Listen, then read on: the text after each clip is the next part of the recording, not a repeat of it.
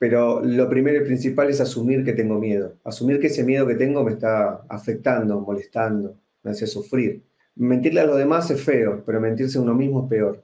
No hay que mentirse y si realmente hay un miedo que te está afligiendo, te está doliendo, te está afectando o te está, te está impidiendo llegar a, a ciertas metas, logros, movimientos en la vida, lo primero que hay que hacer es asumirlo.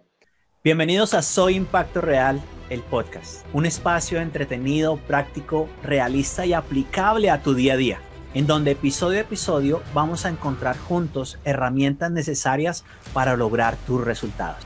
Recorreremos juntos un camino de crecimiento, liderazgo e influencia. Bienvenidos a Soy Impacto Real, el podcast, una edición más de tu podcast preferido, donde invitamos personas de mucho valor para agregar valor a otros. En mi podcast he tenido varios invitados, he tenido escritores, he tenido coaches, he tenido conferencistas, he tenido personas envueltos en la política, personas que trabajan en la farándula, pero nunca he tenido un mago. Es, es la primera vez que tengo una persona así de especial. Él es amigo de un amigo de nosotros, de Cristian Marquina. Cristian me escribió un mensaje y me dijo, John, tienes que invitar a Diego a tu podcast. Diego, bienvenido, ¿cómo estás? ¿Cómo te va, John? ¿Cómo te va? Bienvenidos. Yo, bienvenido. Estoy súper feliz de estar acá en este podcast que me han hablado tanto y que Cristian Martina me dijo, tenés que estar ahí porque todos lo ven. Excelente, excelente. Ahora, la pregunta que, que todos nuestros invitados responden, ¿qué es impacto real para ti? Impacto real es esto, es en tu vida poder hacer algo diferente, algo que brille, algo que, que supere todos los días este, esa, esa realidad tuya, ¿no? E, eso, el impacto, para mí la vida tiene que tener impacto. Bueno, mi trabajo es de alto impacto, ¿no? Ya te contaré. Buenísimo, nos vas a contar todo el día de hoy. Ahora, tienes acento argentino, eres argentino, pero radicas en, en Guatemala. Soy argentino y hace exactamente dos años vivo en la ciudad de Guatemala. Súper feliz, un país maravilloso que nos ha dado la bienvenida a mí y a toda mi familia. Bueno, pero yo abrí diciendo que eres mago. Me gustaría que nos contaras un poco más y, que nos cuentes e, ese, ese alto impacto que tú, al que tú te dedicas. Cuéntanos un poco más. ¿Quién es Diego? ¿Qué es lo que hace él? Diego es un niño que quiso hacer cosas raras desde muy chiquito, primero como artista marcial y quería pelear y, y, aprender esto de las artes marciales como Bruce Lee. Después Diego quiso ser mago, como me presentaste, entonces Después de, muchos años intentar que un profesor en la década del 90 me enseñara, comencé a ser mago.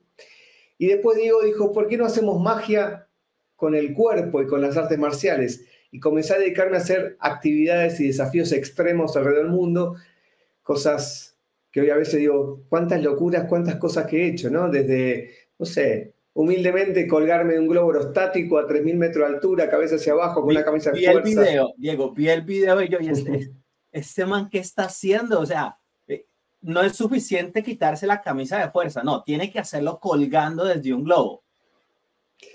Qué locura. Eh, siempre fue mi problema querer hacer cosas de impacto, es así.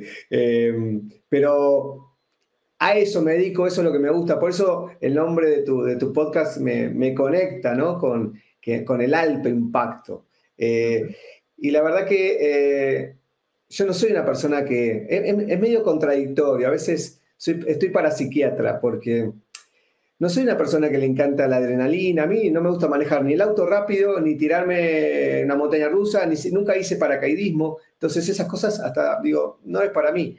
Pero por otro lado hago cosas muy extremas, entonces tuve que aprender cómo hacer que el miedo, que al principio era pánico, trabajar a mi favor, que sea mi socio, que no sea mi enemigo, que me mantenga alerta y enfocado en estas actividades.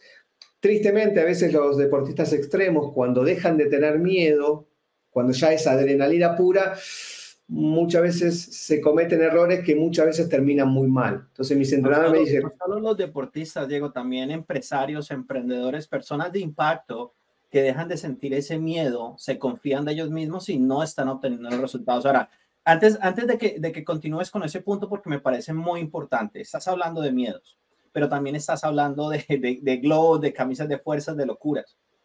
Yo he aprendido eh, eh, que ahorita, hoy en día, eh, lo que vemos en redes sociales, lo que vemos en, en Internet en general, eh, son dos tipos de contenido, un, un contenido que entretiene y un contenido que educa.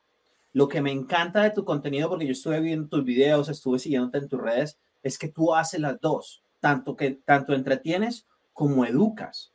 Y, eso es algo que hoy en día tenemos y debemos hacer precisamente para llegar a esa audiencia. No solo aquí, por ejemplo, en, en Soy Impacto Real, el podcast, no solo entretenemos, sino también educamos. Hemos tenido, como, como mencionaba al principio, invitados, personas de valor que traen valor a las personas que nos están escuchando. ¿Cómo, cómo es ese proceso de, de, de cometer una, una locura, desarmarlo, armar toda una, una conferencia sobre miedos y enseñar a, a empresarios a vencer sus miedos? Quiero que nos cuentes mucho de eso porque hoy en día hay muchas personas que no saben cómo afrontar ese miedo. Bueno, claro, todo parte, parte por el arte, ¿no? Y cuando me di cuenta, como te estaba contando, comentando, eh, no soy una persona que le encanta este tipo de actividades fuera de su trabajo, dije, ¿por qué no compartir con en el mundo corporativo cómo yo aprendí de otros? Porque esto es lo importante, ¿no? Yo aprendo de otros y yo les transmito, comparto, este, y si te sirve está buenísimo, porque a mí me sirvió, y no solamente para mis actividades extremas, para la vida cotidiana. Eh, ejemplo chiquito, mudarse de Buenos Aires a Guatemala, eh, los cinco de la familia, más el gato, más 15 maletas, donde en mi casa tenía mi propia casa, mi propio auto, mi propio trabajo, mi esposa, decir, cambio totalmente de un mundo hacia el otro y los miedos que venían eran terribles. Entonces, en vez de quedarme con, bueno, ni, bueno, vamos a Guatemala y que sea lo que Dios quiera, o tampoco, no, no vayamos por si, por si nada. Entonces, esto es lo que hago. Bueno, tengo miedo a no conseguir colegio, no tengo miedo no conseguir trabajo, tengo miedo que no nos quieran, tengo miedo que no esté bueno el clima. Bueno, en vez de quedarme con ni siquiera tirarme al vacío o no hacer nada, lo intermedio. Bueno, a ver, ¿qué me está... Eh, Laura, mi esposa, que bueno, y los chicos, bueno, averigüemos a la embajada, eh, sí, ah, ya estamos, ya están anotados, listo, un, un, tema menos, ya no hay miedo que no, no, no haya colegio. El clima, averiguamos, ah, no, el clima, eh, nos quieren a los argentinos, bueno, mira, si, no sos una mala persona, sí, nos quieren a los argentinos. Entonces, vamos sacando esos miedos y resolviéndolos. Si no tuviéramos miedo a nada, hubiéramos venido acá sin resolución de temas. Entonces, a eso voy, ¿no? Como, no esto de, no tengas miedo, seas cobarde, no hay que tener miedo. No, mira, eh, el miedo es parte de nuestro ADN, ¿no? Es una emoción nativa que nos acompaña y por algo está.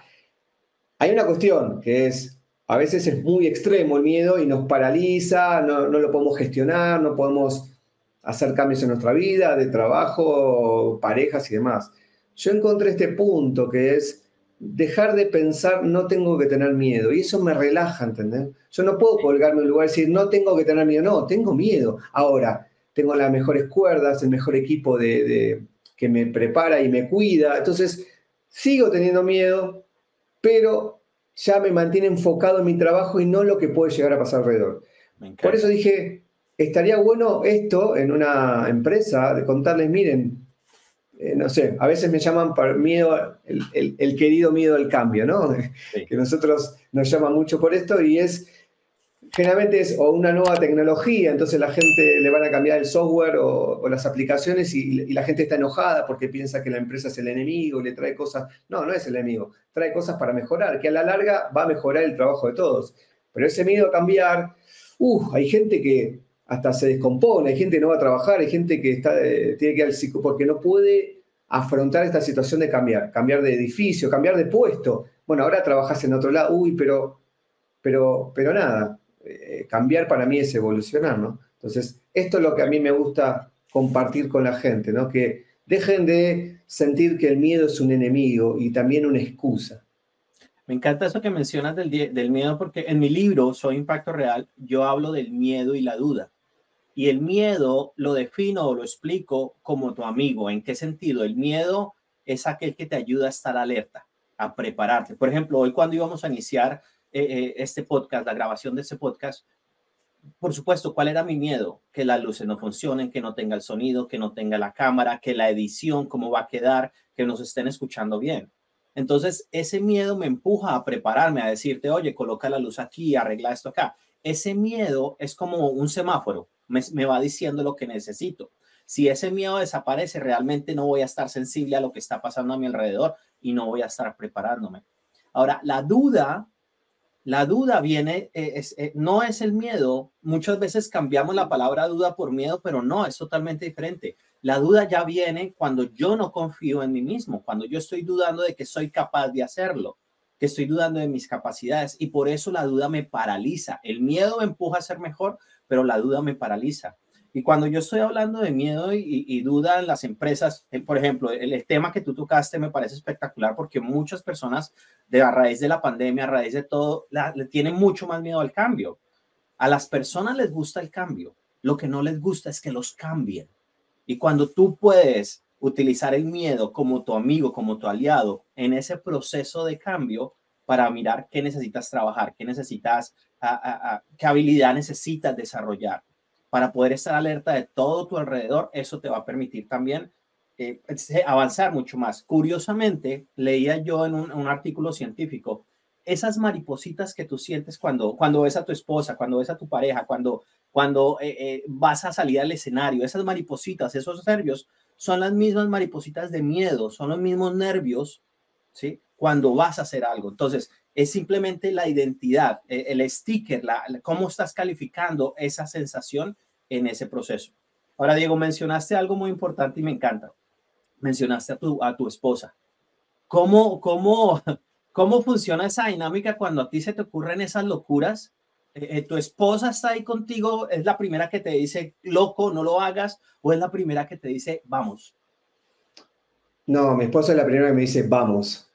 Eh, lo único que me dice es, te advierto que tenés que volver vivo, ¿no? Como que, o, en, una pieza. No, mi esposa, yo estoy eh, con mi esposa hace 13 años y jamás, jamás me ha dicho, no, estás loco, no, jamás me puso una piedra en el camino, sabe que tampoco soy un improvisado, que hay riesgo, pero la verdad que tengo mucho entrenamiento, estoy muy consciente, he tenido algún accidente en el pasado, antes de conocerla a ella, entonces eh, no, no es que digo, bueno, voy a hacer, no, no, son tiempos de entrenamiento, de preparación, de juntarme con gente y demás. No, esa es la primera, mira, siempre lo comento que a mí, por suerte, me ha tocado viajar mucho por el mundo.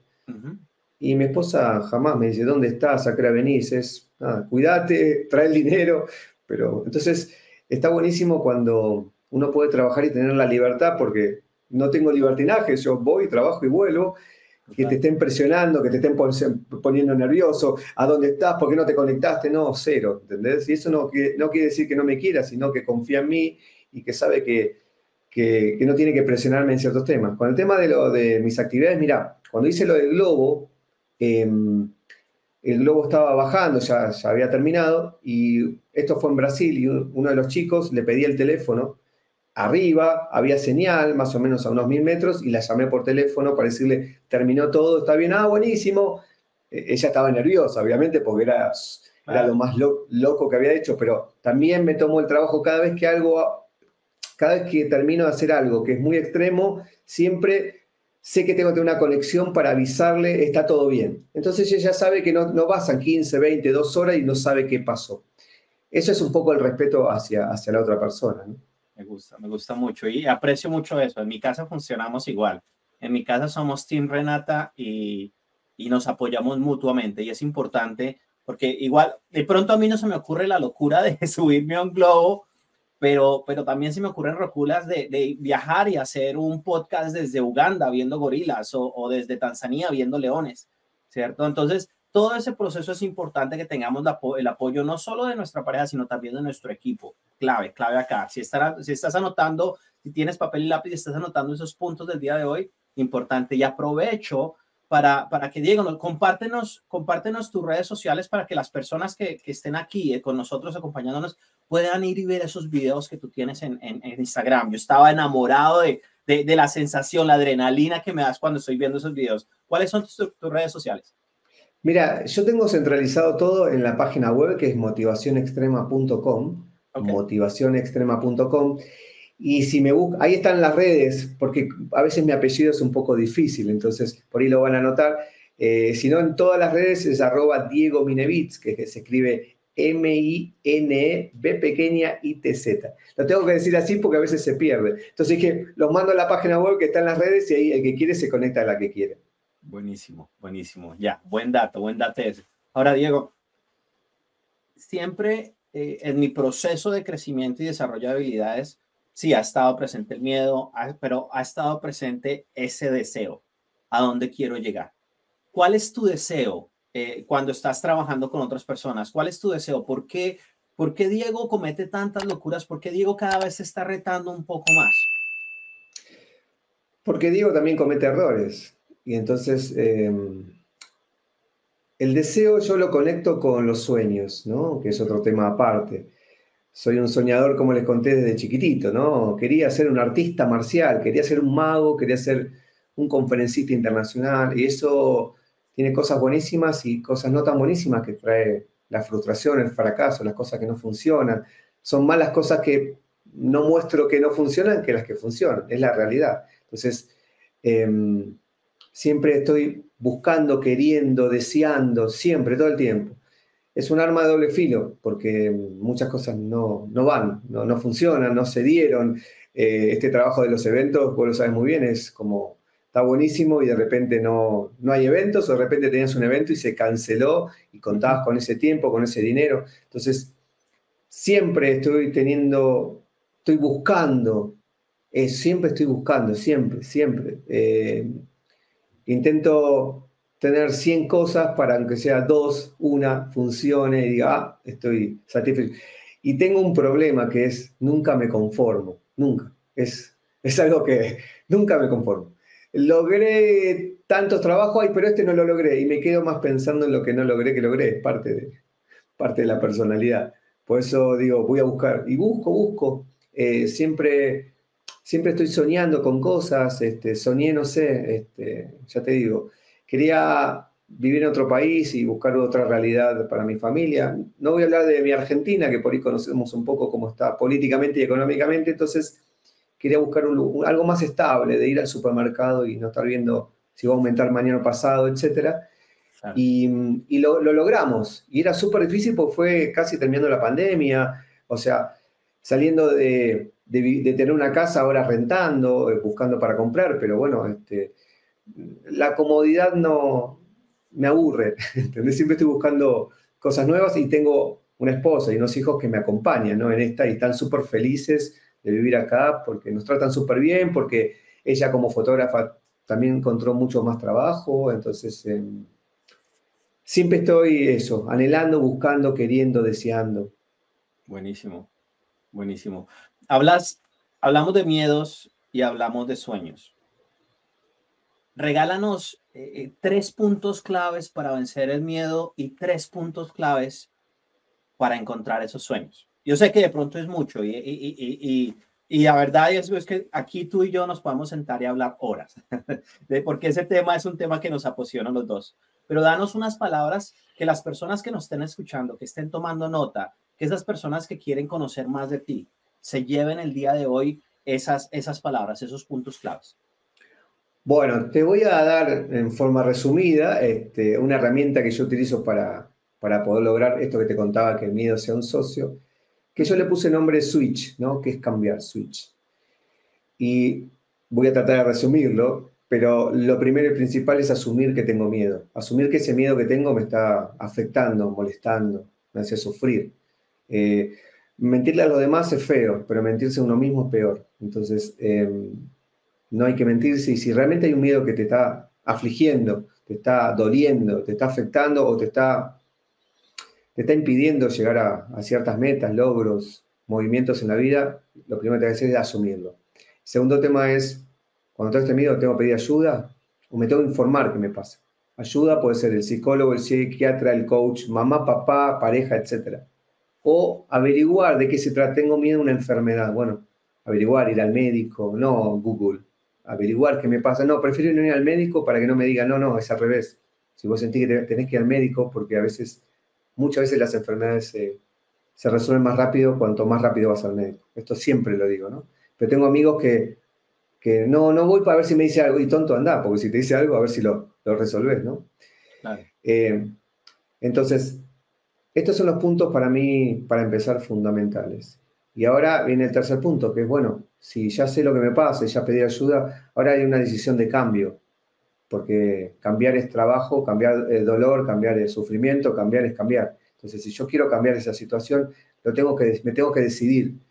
Eh, si ya averiguó el médico que me tengo que operar, bueno, me tengo que operar, tengo que cambiar, tengo que cambiar eso, ese miedo, por otra cosa. Y eso es trabajo. Entonces, es fundamental para mí eh, tomar la decisión de cambiar eso que te pasa. Y el cuarto punto eh, es buscar ese momento wow. Para mí el momento wow es cuando, viste que el ser humano, y más que nada los, los jóvenes nuevos, quieren todo ya, ya, ya quiero cambiar, ya quiero resolver. Y no es ya, es un proceso. Pero cuando vos ves, metes la mano en un, tubo imaginario y ves una luz en el fondo, y ya, mirá, lo que estoy haciendo hay un pequeño cambio, ya algo cambió y estoy un poquito mejor. Eso te motiva para seguir adelante. Entonces, no quiero ya cambiar, no, sino quiero buscar algo que diga, ah, mira, lo que estoy haciendo este, está teniendo resultados, está teniendo frutos. Tienen sus tiempos, depende de lo que necesites cambiar, depende del miedo que tengas y demás. Te hice un pequeño resumen este, de esta herramienta que yo utilizo, que a mí me sirve un montón y la comparto en mis conferencias, un poco más desarrollada es este proceso de asumir qué me pasa, pedir ayuda, este, decidir cambiar y hacer lo que hay que hacer y buscar ese, eso que te motive para seguir adelante con ese proceso. Eso por un lado, por el lado de los, de los miedos. Y por el lado de los sueños, eh, una de las preguntas que me hacen y que nos hacemos a veces es, quiero ese sueño, eso que anhelo, eso que lo siento en el corazón, pero ¿por dónde empiezo? ¿Cómo lo ordeno? ¿no? Y yo que soy una persona que se dispersa muchísimo y piensa y vuela, encontré un método que, que si quieren también lo pueden buscar en YouTube, que es el método de Walt Disney, y que de esta forma él ordenaba sus sueños, sus anhelos, sus proyectos. Él tenía en sus oficinas como tres sectores diferenciados, donde en el primer sector se juntaba con creativos a soñar. Para mí soñar no tiene límite, por eso mi conferencia se llama El cielo es el límite, porque yo sueño cosas enormes, gigantes, que a veces parece una locura, pero muchas veces se, dieron o los modifiqué. Entonces, creo que lo importante es soñar y soñar sin límites, sin pensar que no se puede. Y de esta forma el Walt Disney con su gente pensaba en películas y en parques, ¿no? El segundo proceso, la segunda oficina era donde, bueno, ahora eso que vos tenés, lo tenés que llevar a papel, a computadora, y muchas veces volvemos a, a lo pedir ayuda, tenés que ordenar eso que querías y ver cómo puedes empezar a avanzar. Y pedir ayuda muchas veces es políticamente incorrecto. No, no pido ayuda porque me van a ver invulnerable. Y no, no es así. La vida es una comunidad y muchas veces uno necesita pedir ayuda o especialistas sobre eso que uno quiere hacer. Que es de la forma que lo hago, ¿no? Si yo lo de globo, tuve que hablar con especialistas de globo, de, de cuerdas y demás. Entonces, de esa forma llegar a papel, a computadora, lo que sea, lo que vos necesitas y empezar a buscar esos recursos que necesitas. Y la tercera parte es la parte crítica, el que te critica. El que te critica. La palabra crítica a veces dice, no, crítica es criticar, es malo. No, criticar es un verbo que tiene, puede ser bueno o malo, ¿no?